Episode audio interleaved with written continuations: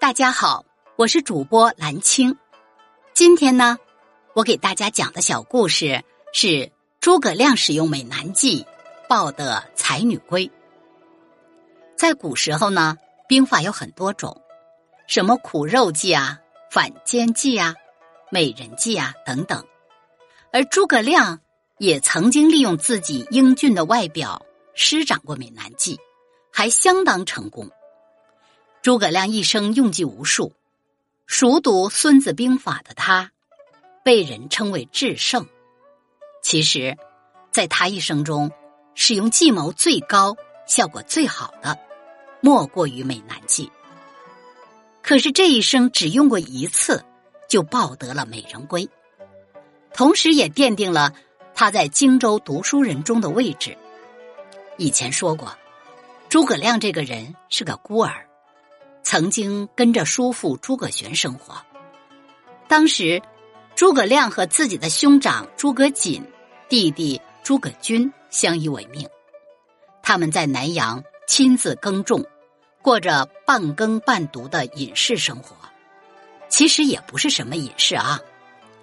诸葛亮在叔父诸葛玄去世以后，虽然胸怀大志，可是了解他的人并不太多。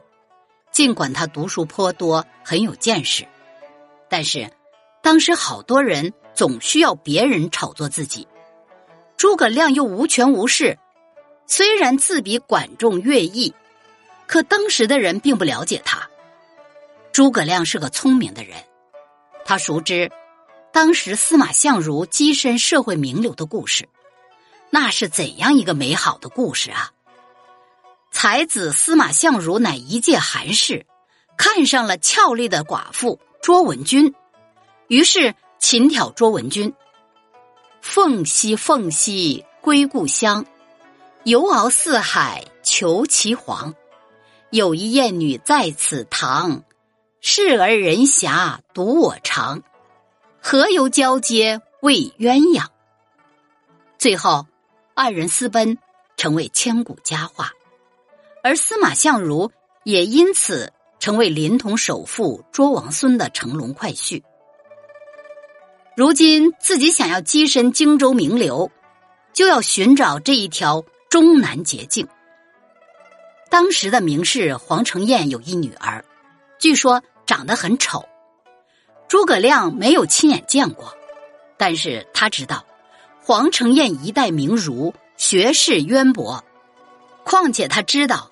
黄承彦和当时名流司马威、庞德公交情深厚，诸葛亮的二姐是庞德公儿子庞山民的妻子，因此诸葛亮知道黄承彦一家的分量。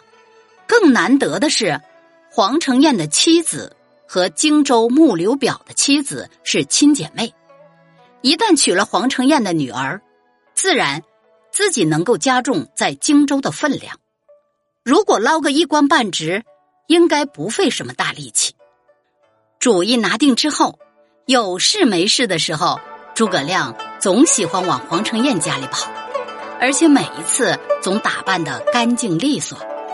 其实，就是诸葛亮不打扮，也是一个公认的大帅哥。他身高八尺，约等于现在一米八四的个头，风流倜傥，一表人才，自然说话也很得体。诸葛亮本来口才就好，又加上可以装饰之后，更是人见人爱。因此，黄承彦对诸葛亮赞誉有加。黄承彦如此，皇家小姐更是喜欢的眉飞色舞。古代女孩子不出三门四户，哪能看见男子啊？如今一个陌生的年轻人经常出入自己家。又长得如此风流儒雅，更是让皇家小姐垂涎欲滴。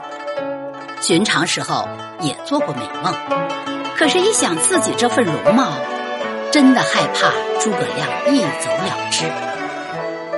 皇家小姐很有才干，不仅手巧，而且妙思。父亲的优点全都集中在他的身上，因此他想，是自己的。赶也赶不走，不是自己的，怎么追也追不到手。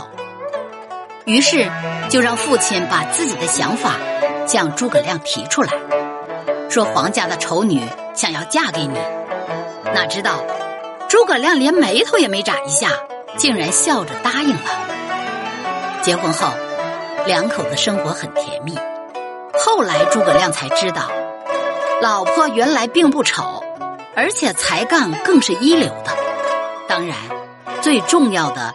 是他得到了当时读书人的认可，从此诸葛亮的名声越来越大。后来诸葛亮自称卧龙，黄承彦的朋友司马威更是对别人说：“卧龙凤雏得一人，可安天下。”可见诸葛亮的美男计是非常成功的。当然，这也可能是适逢其会。此外，没有真材实料。诸葛亮又怎么能入得了名士黄承彦之眼呢？